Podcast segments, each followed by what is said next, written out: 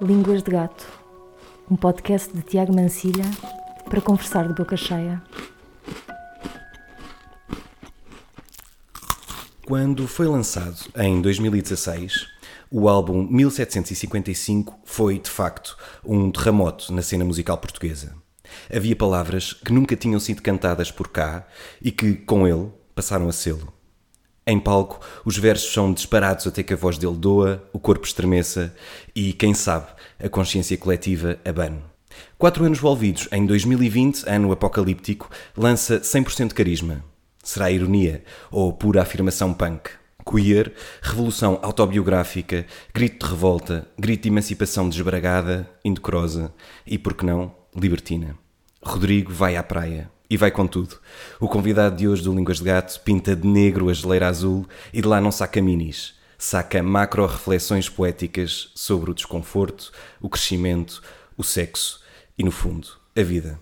Rodrigo, muito obrigado por estares aqui no Línguas de Gato. Olá, boa tarde. Essa, adorei, adorei essa introdução, muito forte. Recebo-te aqui em minha casa. Muito obrigado. Normalmente o Línguas de Gato vai à cozinha da pessoa convidada, mas neste caso temos o Rodrigo que anda um bocado com mochila às costas neste momento, eh, então veio até mim. Como é que tem sido este, estes últimos tempos uh, em que não tem estado propriamente em Lisboa? Conta-nos lá. Não, eu estive a estudar eh, em Glasgow, na Escócia, um, e, e entretanto, por motivos pessoais, fui para Londres, mas tenho continuado a, a escrever e, e tenho um conjunto de canções novas em estado muito, muito, muito embrionário, muito cru, que espero trabalhar agora. Um, eu estou a dar alguns concertos este mês e em maio. E, e nesses concertos já podemos ouvir alguma dessas novas canções ou ainda estás no 100% carisma? Ainda estamos, uh, por e simplesmente porque não, não tivemos tempo de, de ensaiar e, e, e, experimentar coisas novas, mas é para isso que vamos, vamos ter a oportunidade de ir para Castro Marinho, numa residência a convite da, da outra e da Filho Único, um, e, e, vamos estar lá um, cerca de 10 dias um, para nos dedicarmos a, a, coisas novas que eu escrevi sozinho no quarto nos últimos dois anos, desde que saí de Portugal. e, e na verdade estava a comentar este fim de semana com a Ana, que toca a bateria comigo, estamos os dois um bocado ah, yeah, uh, com, bem preparados para, para, tocar outras coisas. Porque eh, acho que metade do 100% carisma são músicas que eu também já experimentava ao vivo desde 2017, só que demorou algum tempo até decidirmos gravar e como gravar, etc, etc. Hum. Então uh, os concertos são para ti também uma espécie de laboratório onde pões em prática algumas ideias que já tinhas pensado? Sem dúvida, sim. Um, e e é, é uma maneira de perceber o que é que o que é que resulta e o que é que não resulta. Às vezes a canção é boa mas tem uma parte que está demasiado grande ou uma parte que pode ser estendida e, e é nos concertos que nós que nós percebemos isso mais do que nos ensaios. Um, e eu gosto muito mais de de tocar ao vivo do que gravar, por exemplo. Então é sempre, é sempre bom. Uhum. É engraçado estares a dizer que gostas mais desse momento ao vivo, do confronto com as pessoas, porque há um lado muito intimista nas letras que escreves. Eh, de onde é que vem? Há um lado quase confessional em tudo aquilo que tu escreves. Eu acho que isso, sim, eu acho que isso tem a ver com, com o porquê é que eu escrevo, não é? Um, acho que quem faz música faz música por razões muito diferentes. E as minhas razões. Um, são da ordem são, exato, são da ordem pessoal, ou seja, eu comecei a escrever porque precisava de dizer coisas que não, não conseguia dizer de outra maneira ou que, que não sentia que estavam a ser uh, expressas uh, alto e bom som e mas depois, ou seja, essa questão toda um, da confissão, para mim, acho que já estou cada vez mais distante disso, no sentido em que eu continuo a trabalhar temas e ideias e pormenores e um, episódios que, são, que estão próximos de mim, mas que são coisas que eu absorvo e que eu vou um bocado mapeando e fazendo uma colagem de várias coisas e elas não são necessariamente minhas. E na verdade o que eu gosto da canção é isso, é porque uma parte das canções são na primeira pessoa. Então tu podes estar a fazer um, uma coisa super fictícia, não é? Mas a primeira pessoa dá sempre a ilusão de que é sobre ti. Eu acho que agora está-me a vir à cabeça o, o Prince, porque quando ele escreveu a, a Nothing Compares to You, toda a gente achava que era uma música super romântica e depois soube-se que era sobre a personal assistant dele que se tinha despedido. E ele fala literalmente as flores do meu jardim estão a murchar, que é uma, parece uma metáfora super assim, sobre o amor, mas é literalmente ninguém regava as flores dele. Portanto, ou seja, eu acho que há coisas que com isto eu quero dizer que há coisas que às vezes hum, pronto, ou seja, não sou eu, mas sou eu ao mesmo tempo, ou seja, não, não sou eu Achas em que direto. é, que é um processo que tem a ver com a idade? Ou seja, uma adolescência onde realmente tens, tens de gritar verdades que estás a viver, histórias que estás a viver, e se calhar agora os anos vão passando e já uma reflexão um bocadinho mais distanciada, quiçá.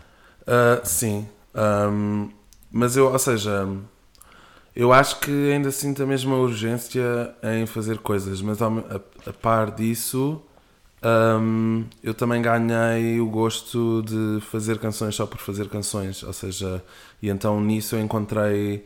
ahm, ou seja, eu quero tornar-me um melhor músico, eu quero tornar-me melhor dentro do que, do que é que isso quer dizer, ou seja, ahm, preocupo-me com as questões de forma, com questões de som, com, com essas questões que se calhar ao início para mim eram secundárias. E na verdade, de certa maneira ainda são, mas agora percebo que quanto melhor eu domino isso, ou as pessoas com quem eu trabalho ah, dominam isso, ah, melhor a, me- a mensagem. Eu não gosto muito de usar a palavra mensagem no que toca a estas coisas, mas ahm, a, a ideia, a história, a narrativa melhor passa. Ah, porque se, se essa coisa estiver bem construída a nível formal, porque é, é como se fosse uma rampa perfeita para, para, para deslizar o, o que tu quer, o que estás a entregar. Um, Há pouco nós falávamos de uma escrita confessional. Quem, quem ainda não ouviu a tua música não vai pensar que estás ali a contar a história da tua vida, tintim por tintim. Mas há, há, há coisas, pelo menos que eu ouvi na- nas tuas canções, que nunca tinha ouvido antes, especialmente em tudo o que tem a ver com o movimento queer, com cantar em cima do palco letras que são claramente LGBT e fazer disso uma festa, fazer disso também uma celebração, que é punk, que é irreverente, que, que traz vida. Uh, sentes que já, que já tens um público que te vai acompanhando ao longo destes anos que cresceu contigo? Ah, sim, eu, eu acho que, há, ou seja, se- há pessoas que eu vejo nos concertos e que voltam aos concertos e que são, tornam-se caras conhecidas para mim e fico feliz por isso e é bom, ou seja, ah, ver pessoas na, na plateia que não são a- amigas e amigos meus, não é? Ahm, mas. ah, Ai, desculpa, eu, eu perdi-me na, na pergunta. Ou seja, ah, ou seja, eu este fim de semana, por exemplo, notei que os ambos os públicos, eu toquei nas Caldas e em Lisboa, eram era assim a geração Z em massa, era assim, acho que a média de idades estava nos 21 máximo. Ahm, e, e nota-se muito, ou seja, ou seja nota-se que eu já não estou nessa, nessa faixa etária ahm, e, e que e sinto uma distância, mas ao mesmo tempo uma proximidade através da música. Mas depois, quando o concerto acaba, e, e- e- eu gosto de falar com as pessoas e sei lá, estou a vender um disco e falo um bocadinho, etc. Sinto as diferenças na maneira como de socialização, se calhar ah, de referências, mas acho que há uma energia hum, dita adolescente que, que para mim importa e que eu acho que é mesmo uma é mesmo uma ferramenta, não é só uma não é só uma coisa assim abstrata ou que vem com na, na sequência de algum momento de euforia, ou seja, é uma coisa que para mim se tornou um bocado um, um- uma estética para mim e que importa. E, e pensando nisso, porque eu sinto que no meu crescimento e na minha adolescência, não, não que isto tenha acontecido de forma muito premeditada, mas aconteceu de forma sistemática e, hum, e não falada, há uma data de, há uma estética e há uma data de, de coisas que me foram negadas. E então eu acho que estou sempre tudo o que eu faço é sempre a querer recuperar isso e é sempre e fico sempre aquém, mas ou seja, mas estou sempre próximo, mas nunca estou lá. Ahm, Podias-nos explicar melhor essa negação? O que é que, o que, é, que, ou que, é, que é seja, ter sido negado? Eu acho que é, eu acho que é só um, um bocado um sentimento geral de, de por exemplo coisas em relação ao género, ou seja, eu querer se calhar estar com coisas mais ditas de rapariga e isso haver sempre uma dificuldade, ou seja, se calhar até aos meus 9 anos era fácil eu poder fazer tudo. E a partir daí, quando os papéis de género se tornam uma coisa importante uh, na escola, um, eu afastava, mas era um bocado. estava a fazer um luto porque não, não, eram coisas que eu já não ia ter acesso. Então eu sinto que estou sempre a querer recuperar esse, esse tempo perdido em que eu se calhar estava com rapazes que não me interessavam nada, mas porque tinha de ser. E, um, Podemos yeah. dar aqui uma, uma, geografia ao que estás a dizer, porque estas questões mudam muito de geografia para geografia. É. No teu caso, a geografia era Setúbal, uhum, certo? Uhum. Como é que foi esse crescimento nessa cintura industrial de Lisboa, Sim. muito vermelha também? Sim, um, eu acho que teve coisas muito boas e, e coisas e coisas menos boas. Um, acho que se eu tivesse crescido em Lisboa, as coisas menos boas eram as mesmas, no sentido em que existe, ou seja, se calhar existe um bullying específico mais suburbano ou, ou mais descentralizado, mas que eu não sinto que tenha mudado muito quando eu fui para a faculdade. Se calhar eu andei na SSH e se calhar lá dentro não havia esse problema, mas na rua, etc., os problemas são os mesmos. Mas um, crescer em Setúbal também, na altura em que eu cresci, teve uma coisa boa que era havia uma sociedade recreativa que é a Capricho, onde havia concertos uh, hardcore eh, assim, um, de uma cena na altura que na verdade um, é, uma, é a cena de onde surgiram bandas mais tarde que hoje ainda tocam, como sei lá, Linda Martini ou Paus, vêm, vêm daí. Um, e uma data delas que continuam no mesmo registro, por exemplo, More Than a Thousand, mas depois há, há muitas que, que, se dissiparam, né? ou seja, que são, foram projetos de adolescência ou de faculdade.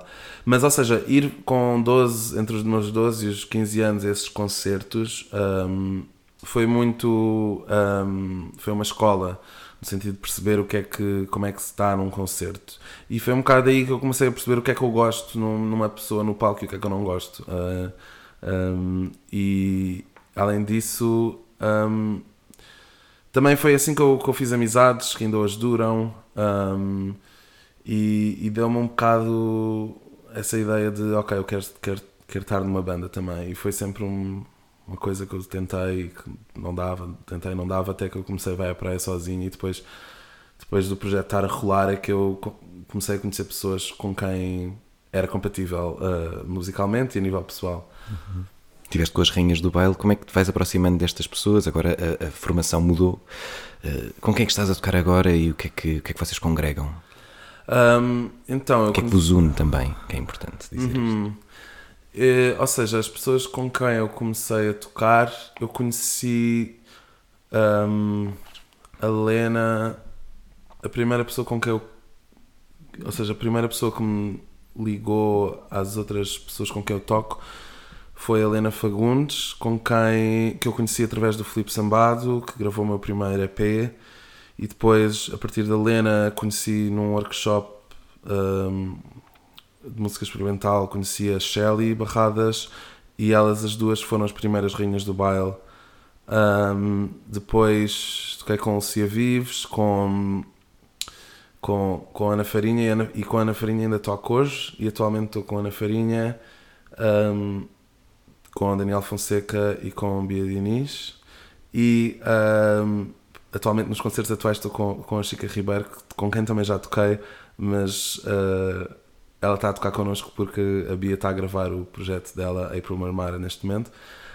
Um, portanto, ou seja, uh, tirando, avançando no name dropping, uh, um, acho que o que nos une, ou seja, ponto 1, um, a vontade de fazer música, ponto 2, um, acho que há uma há um entendimento daquilo que é o projeto Vai à Praia, ou seja, porque acho que neste momento as pessoas que tocam comigo já, já, há um, já há uma ideia do que é que é. Ou seja, quando eu comecei era um bocado vamos experimentar, vamos descobrir. E isso é uma coisa, foi uma coisa muito bonita. Um, de, especialmente porque a, a Lena e a Shelly eram, eram sensivelmente 10 anos mais velhas do que eu.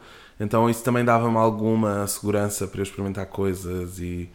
Um, sim, e tinham muita vida dentro delas e, e foi um crescimento. Mas neste momento é um bocado de perceber o que é que, o que, é que queremos continuar e o que é que queremos trazer de novo. Uh, é perceber que estar no palco não é a mesma coisa do que não estar no palco, que é uma coisa que acho que muitos músicos uh, discordam.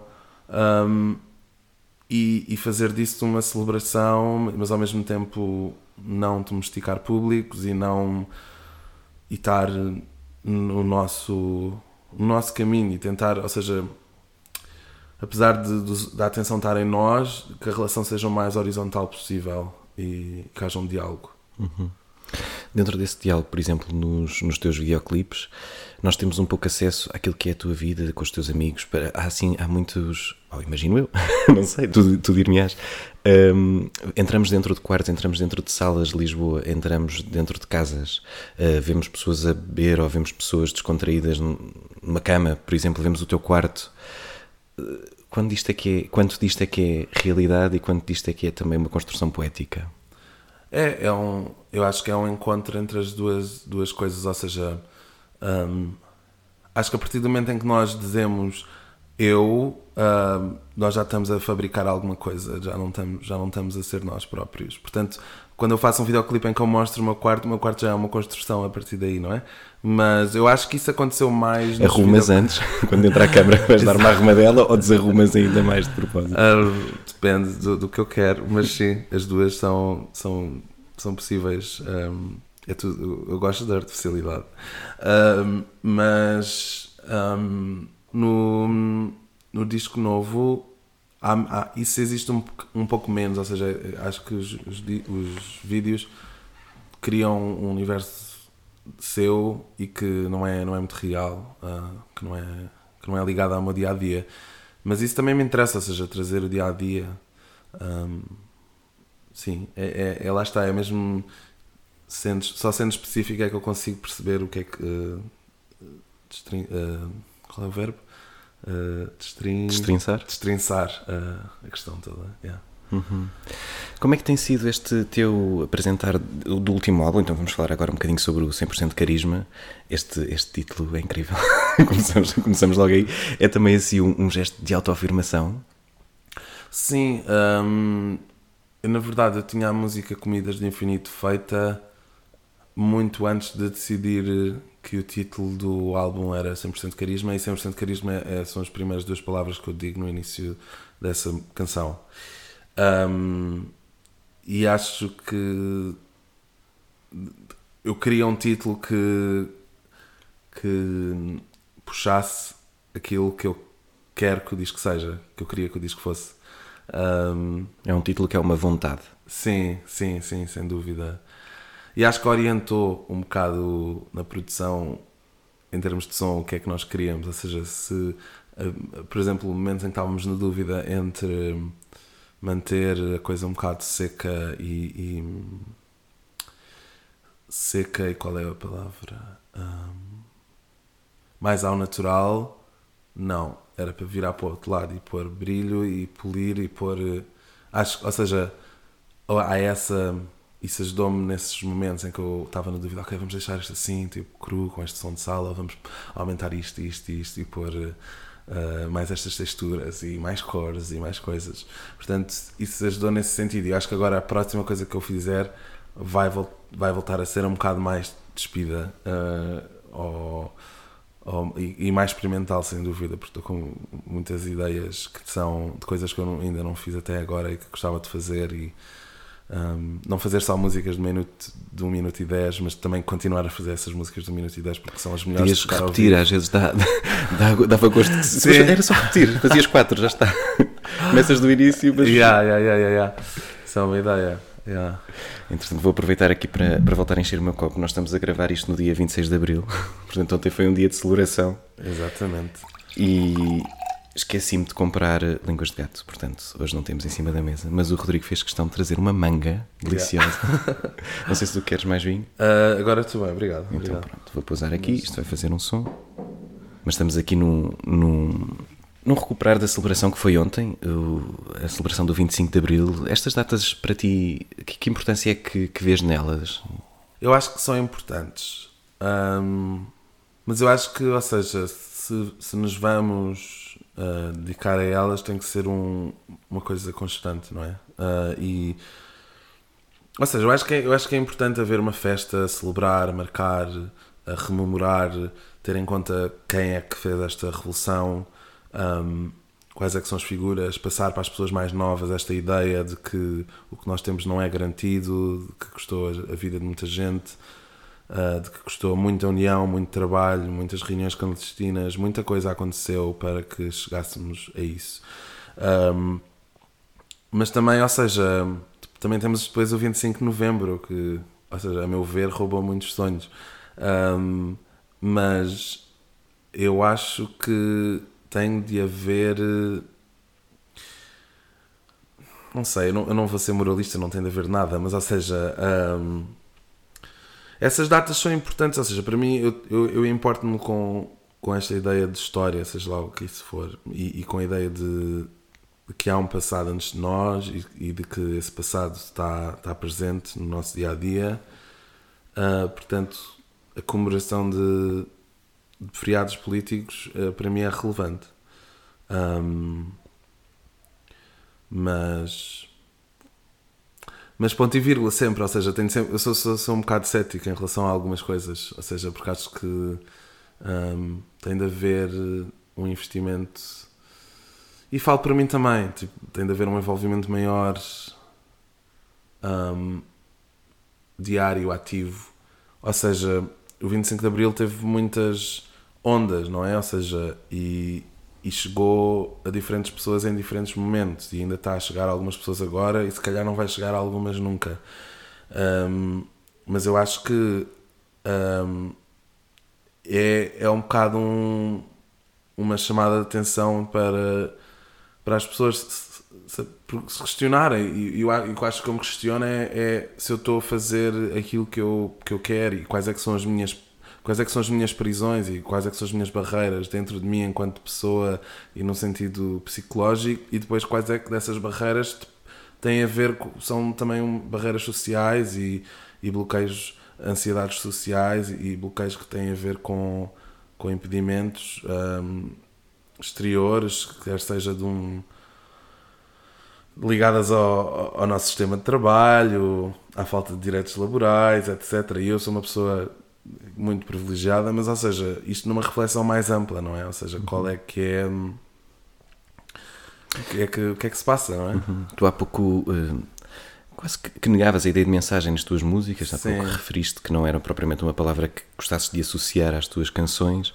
no entanto, elas têm um, têm um poder de libertação quando, quando as ouves.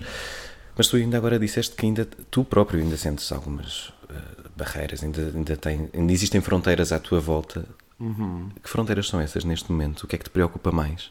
Eu acho que uh, há grandes questões, por exemplo, para quem mora numa cidade como Lisboa ou em qualquer grande cidade que tem a ver com, com os direitos à habitação, com, com as políticas de, de vigilância e de controlo, quer seja através dos nossos dispositivos tecnológicos, de, das aplicações que utilizamos, quer seja na rua com, com, com CCTV, essas questões todas. E, e acho que há muitas coisas que nos fogem do controle e que nós, no nosso dia a dia, em que queremos um, basicamente chegar ao, ao fim do mês e, e estar ok e, e desfrutar, há sempre uma balança entre entre alguma indulgência e algum tempo para nós próprios, para a nossa vida e, e ao mesmo tempo aquilo e o tempo que nós dedicamos a um serviço e a, não só a um serviço mas também a uma a uma busca de algo diferente, de algo maior e melhor e que seja mais partilhado por, por mais gente. Um, portanto, eu neste momento acho que lido com muitas questões um, sobre por exemplo, as questões de identidade, uh, acho que estamos num, num momento muito interessante em que a própria esquerda se divide em várias. Um, é, a esquerda, historicamente, não é? É muito sectorial um, e essa é, é, o, é, a grande É, a grande, um, é o grande trunfo da direita, é perceber como a esquerda se, se enfraquece tão frequentemente. mas em termos, por exemplo, de, de, do movimento LGBT, acho que é interessante ver como, neste momento, a nível nacional, em Portugal, por exemplo, como também no Reino Unido, que são duas realidades que eu conheço minimamente, há, há por exemplo, um grande crescimento de, de, de teorias de pensamento feminista TERF, que eu acho que eu nem nunca, ou seja, para mim seria só uma coisa de exclusão de, de pessoas trans, ou seja, que, nem, que a palavra feminista nem devia estar associada a isso, a meu ver. Uh, e essas questões para mim uh, preocupam. Por exemplo, tive numa manifestação no outro dia em Londres porque houve uma, houve um, uma proibição das terapias de conversão para pessoas lésbicas, gays e bissexuais no Reino Unido, em que deixaram de fora as terapias de conversão trans, ou seja, e há uma aliança LGB que exclui e que se afasta das preocupações e, e da militância trans.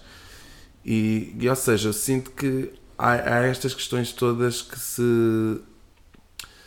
Que, ou seja, eu acho que é um bocado perceber também, por exemplo, eu, enquanto homem gay, entender que é um, um valor muito básico que é, ou seja, a nossa a nossa revolução no Ocidente que nós conhecemos, Stonewall, etc., nós devemos a, a, pessoas trans, pessoas trans, essas, a maioria delas não são, não são brancas, etc., e acho que nós, enquanto um, pessoas privilegiadas, por, pelo menos por, por algumas questões identitárias, temos que, que às vezes calar a nossa voz para que outras vozes sejam ouvidas, temos que usar os nossos recursos em, em prol dessas pessoas e aprender e, e, e, calar e ficar no lugar de trás e aprender e, e dar espaço para que, para que as pessoas possam, possam expressar-se e realmente falar do, dos seus direitos. E a mesma coisa vem, ou seja, o, as mesmas pessoas que alegam e, a inexistência e a, e a falta de importância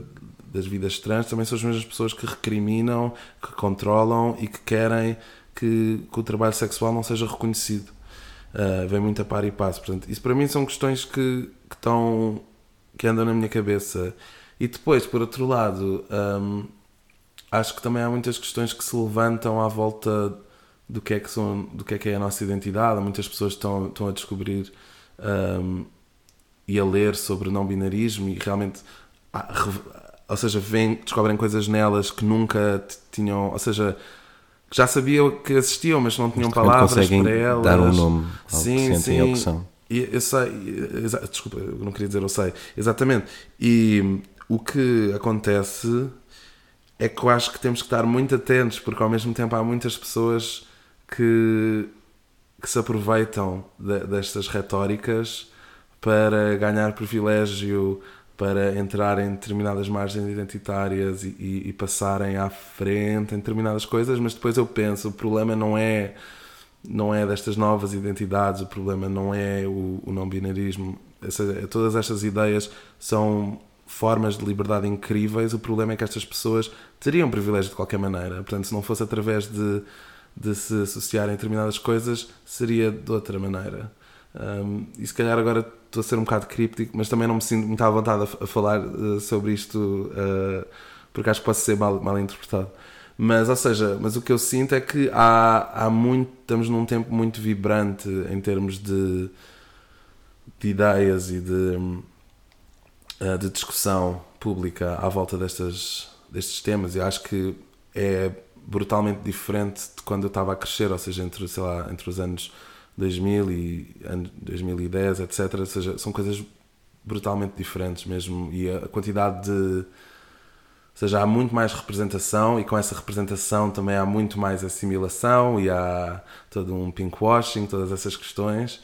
E então é sempre andar um bocado nem para a frente nem para trás, mas de lado a perceber o que é que, o que, é, o que, é que se passa e, e, estar atento e não. Yeah, e, Sim, estou a divagar essencialmente. E fazes muito bem divagar. Divagar com as palavras, mas também é possível divagarmos com os corpos. E há, há, qualquer coisa que se passa nos concertos que tu dás que tem, que tem a ver com isso, com essa. A diversidade que tu falavas no campo das palavras e das identidades, depois vê-se na prática, por exemplo, num concerto em que as pessoas tocam, dançam, fazem mosh. Como é que, como é que passamos das, das palavras para o corpo e que sensação é que isso dá quando estás em cima do palco e de repente vês as pessoas embrulhadas numa celebração?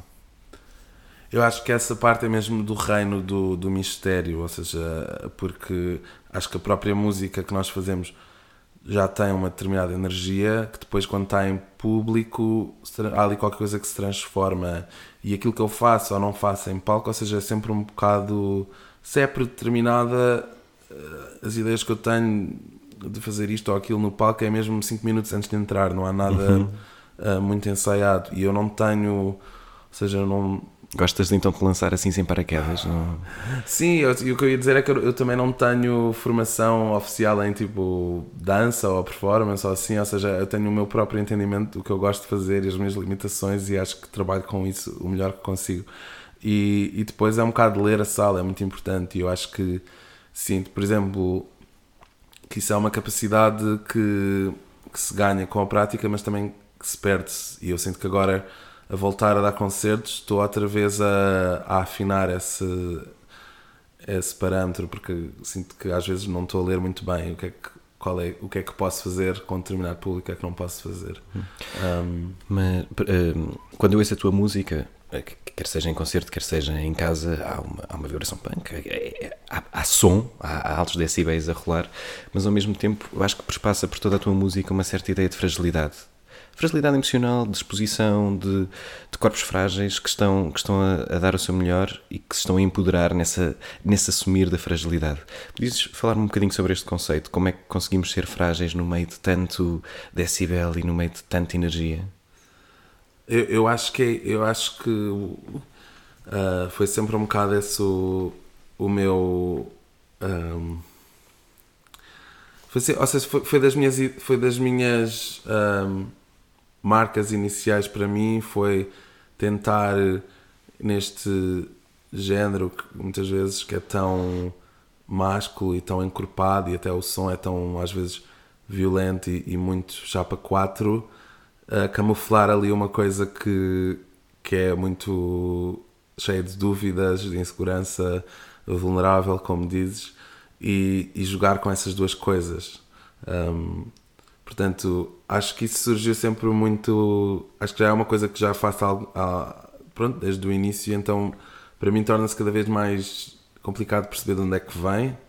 Um, mas eu acho que eu só tenho interesse eh, nisso, na verdade, ou seja, única, não é só, mas o meu grande interesse em, em escrever é, é perceber até quando é que eu posso esticar essa vulnerabilidade para o espaço público. É uma das coisas que me interessam, além, além das questões de linguagem e questões de, de forma e- e problemas interiores da música, mas em termos de daquilo que eu acho fixe pôr numa canção, é sempre é sempre uma coisa de até "Ah, será que me posso envergonhar ainda mais e ir a esse sítio? Um, E, e aí transforma-se em empoderamento. Pergunto, porque a mim dá-me um pouco esta sensação quando tu partilhas algo que é tão íntimo, tu, não o Rodrigo, qualquer pessoa que partilha algo que é tão íntimo, na verdade empodera-se, eh, expõe-se e, e assume-se. Sim, exato, ou seja, a partir do momento em que eu ponho lá fora também já não é assim tão, tão uma coisa minha, não é? Passa a ser uma coisa partilhada e muitas vezes eu o que eu partilho, seja, um detalhe ou uma coisa na primeira pessoa, se calhar são coisas que eu nem sequer vivi, mas eu sei exatamente qual é que é o sentimento e eu sei que o sentimento vai ser partilhado por outras pessoas, porque muitas vezes não vem de coisas que eu vivo, vem de conversas que eu tenho. Acho que muitas, muitas coisas que eu escrevo são. Eu estou a ter uma conversa, acaba a conversa e, e anoto no telemóvel uma coisa que alguém me disse e depois. ahm, e depois reproduzo de alguma maneira na canção ou também tiro muito, muito de publicidade, porque acho que também é uma. Publicidade é um, é um bocado uma. É um lençol onde dá para perceber muito bem a, em que estado é que estamos em termos de mentalidade, porque, estamos, porque joga muito também com o desejo e com. E com a- e, ou seja, a publicidade luta pela atenção e às vezes eu também acabo por fazer isso. Yeah. Há uma palavra que, que muitas vezes é etiquetada ao tipo de música que tu fazes, que é a palavra marginal. Como é que tu te sentes perante esta palavra? O que é que ela significa para ti? Eu, eu acho mesmo, tipo, acima de tudo, a primeira coisa que me ocorre é tipo uma palavra, uma palavra preguiçosa. Ah, e, e, ou seja, ah, porque a minha música tem essas questões todas que são à partida pessoais e, e que são coisas que eu vivo. Não é uma música abstrata, é uma música com muita letra e a letra também não é uma coisa uh, bucólica e, e- e descritiva assim de, um- de uma coisa distante, é uma coisa daqui e de agora.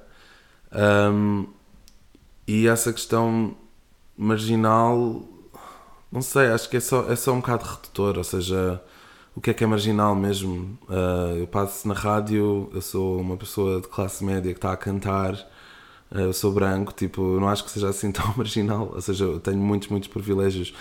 Um, portanto, acho que é isso. E depois também é um bocado a questão queer. Um, acho que há, muitos discursos que, ou seja, que sempre que há uma pessoa queer ou, ou uma mulher uh, a fazer música, parece que puxam isto, ou seja, saturam essa esse fator da música e, de quem é que está a fazê-la.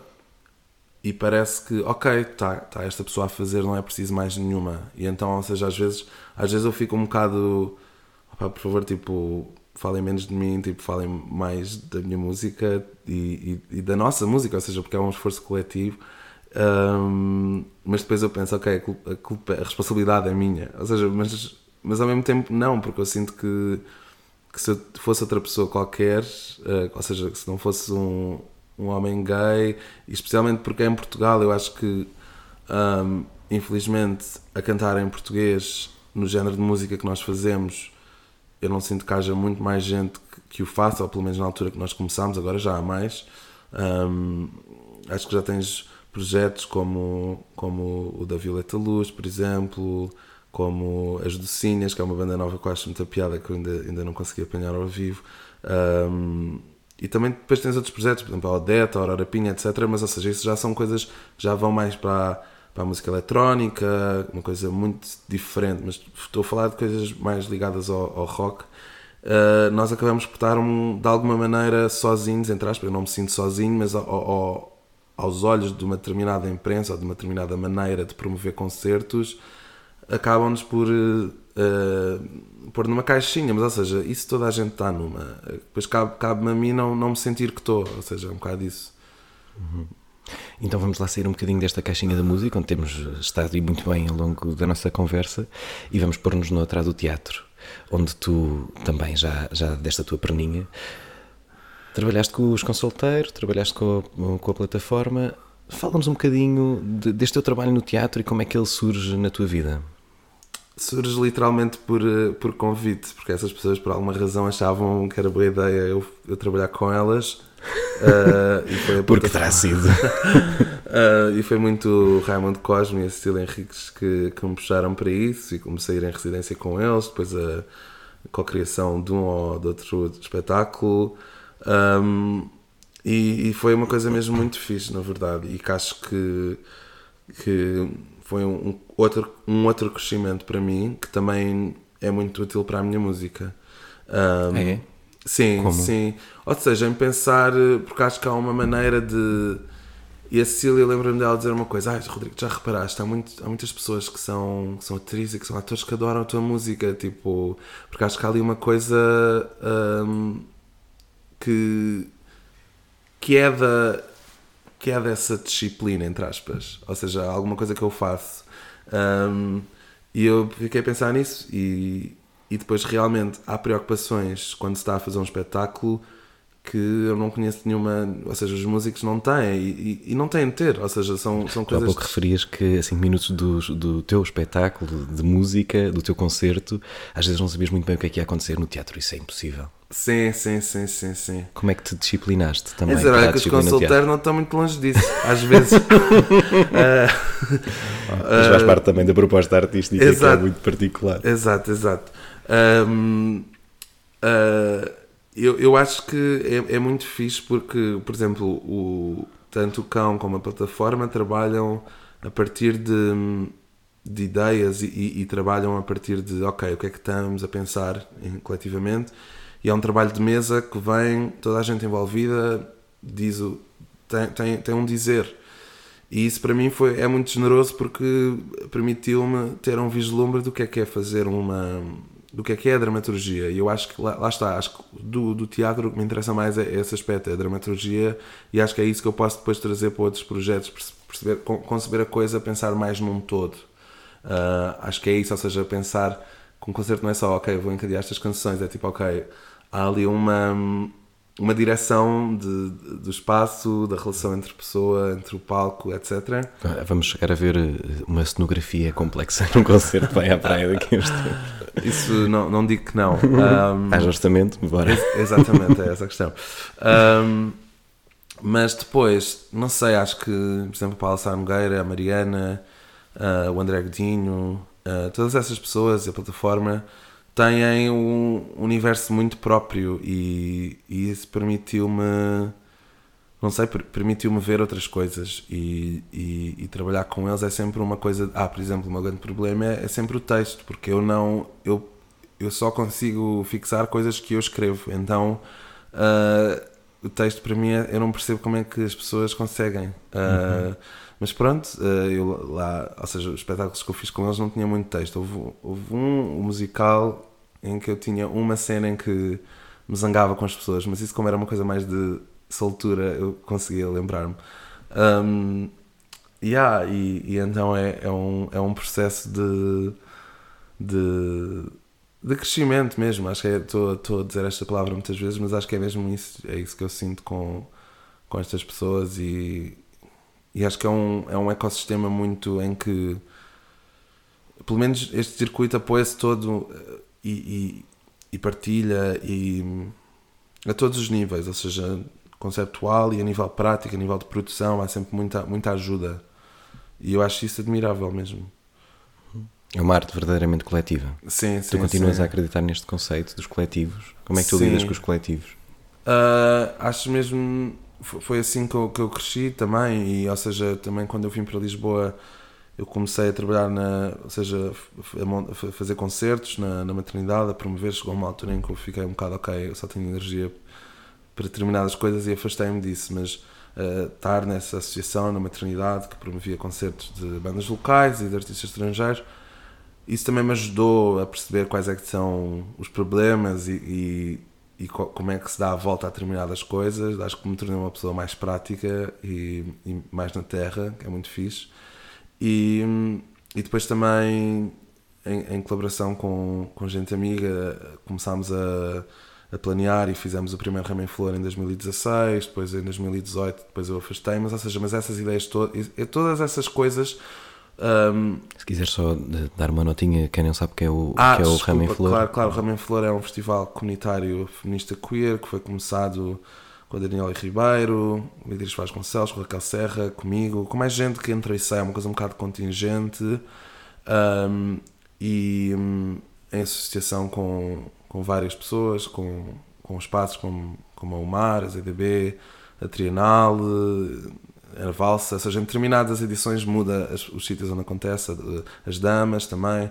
Um, e hum, todas estas questões e estes interesses que eu tinha relativamente a, à, à teoria queer, relativamente ao movimento feminista, são coisas que eu aprendi mais em conversa e organizar e a, e a ter discussões do que a ler. E acho que, e acho que foi assim que eu também uh, ganhei um, conhecimento um bocado real de como, quão complexo é e que, e que é uma coisa, há coisas muito cinzentas e que não, não são claras e que estamos sempre, sempre num- a negociar e sempre a, a tentar eh, a tentar fazer o possível um, mesmo que se distancie do Mas é muito difícil chegar a ideal. consensos, não é? e compromisso, ou seja, chegar a um, a um médio termo que no fundo não é não vai de encontro ao teu ideal, ao teu sonho, nem ao meu, mas que como estamos unidos faz alguma coisa acon- acontecer, que é melhor do que eu ficar zangado e tu estás zangado e, e não, não fazemos aquilo que nós queremos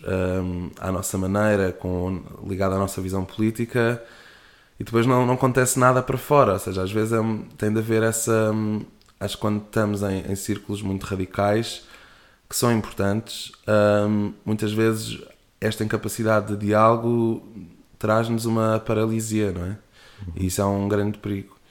Engraçado teres dito incapacidade de diálogo, quando na verdade é porque se fala muito. Exato. é? Normalmente as pessoas falam muito menos sobre estas questões. É um diálogo pouco profícuo, diga-se assim. Ai, achas?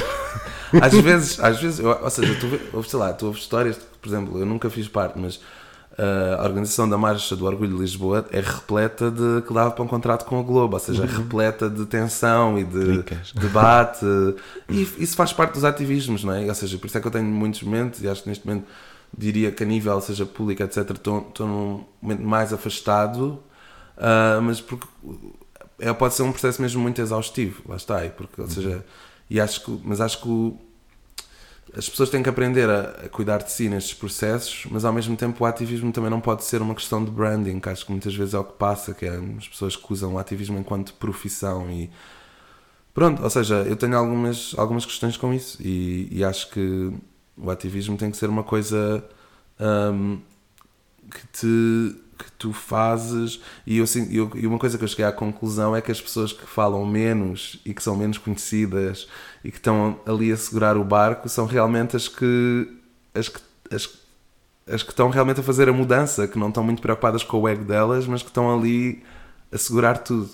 Uh, portanto, é, ou seja, como é que o ego entra nestas questões? Ou seja, porque há, ou seja, o ativismo pode ser como qualquer coisa na vida, é? uma coisa que tu usas para colmatar uma falha qualquer ou ou ter uma determinada atenção, ou chegar a um determinado lado.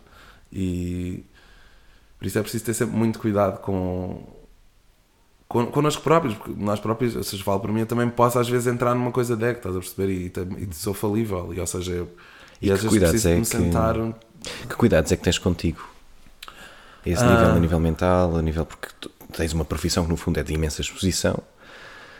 Como é que, como é que também te proteges? Quais é que são os teus lugares seguros? É em grupo? É sozinho?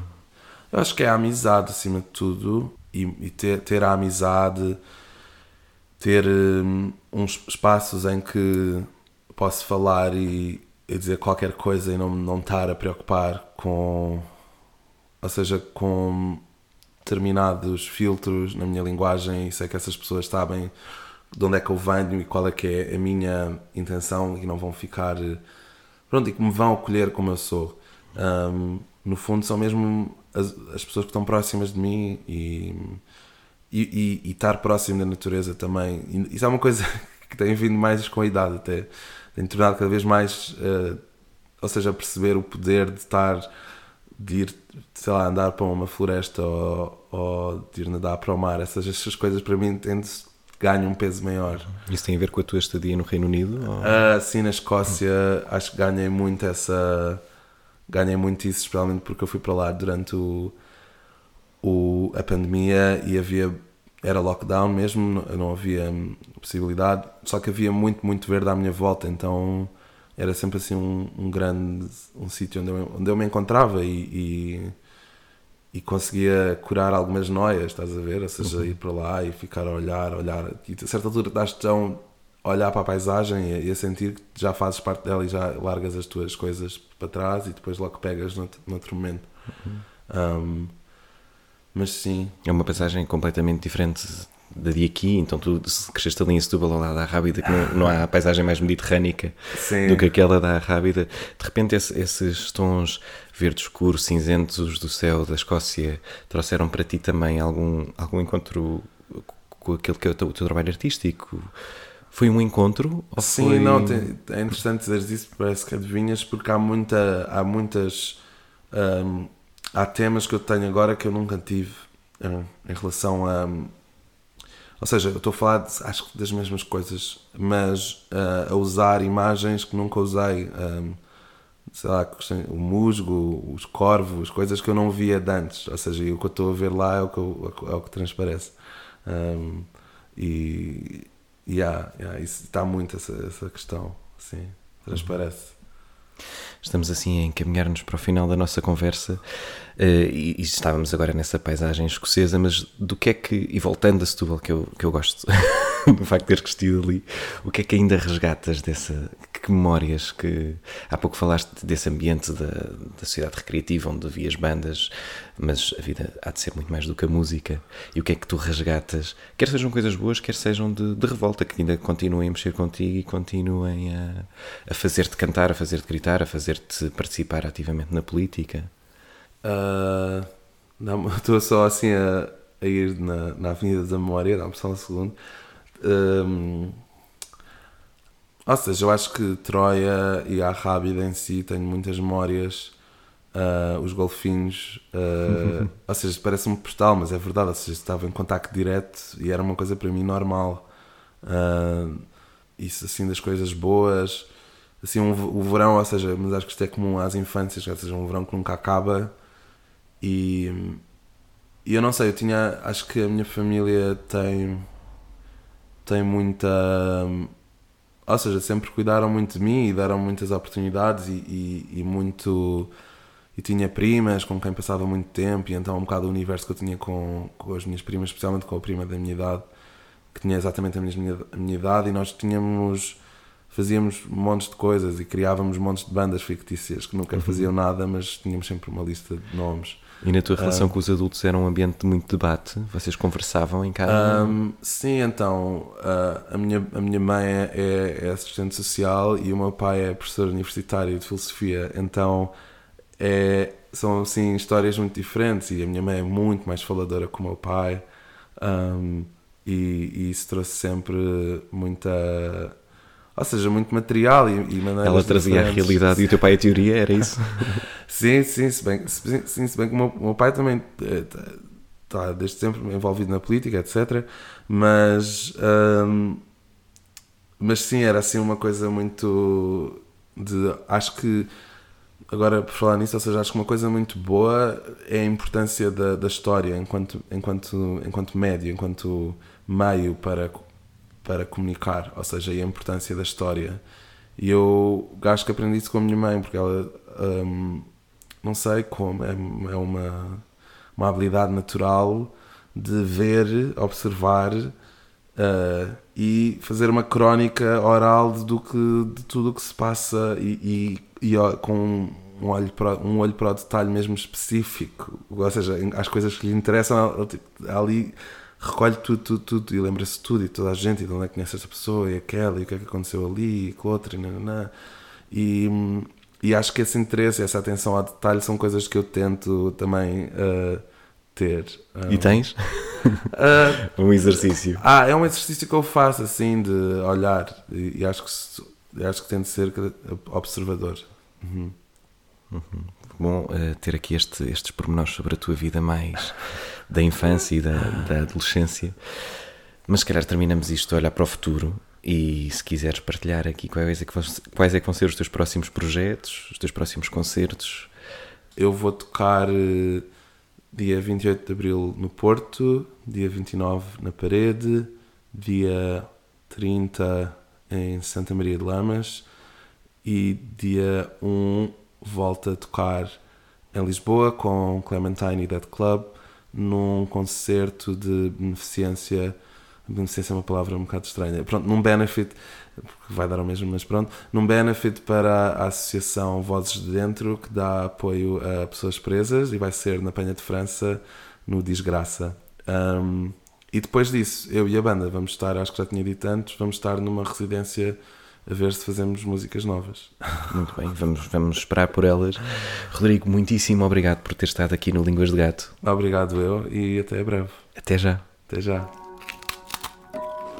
Línguas de Gato, um podcast de Tiago Mancilha para conversar de boca cheia.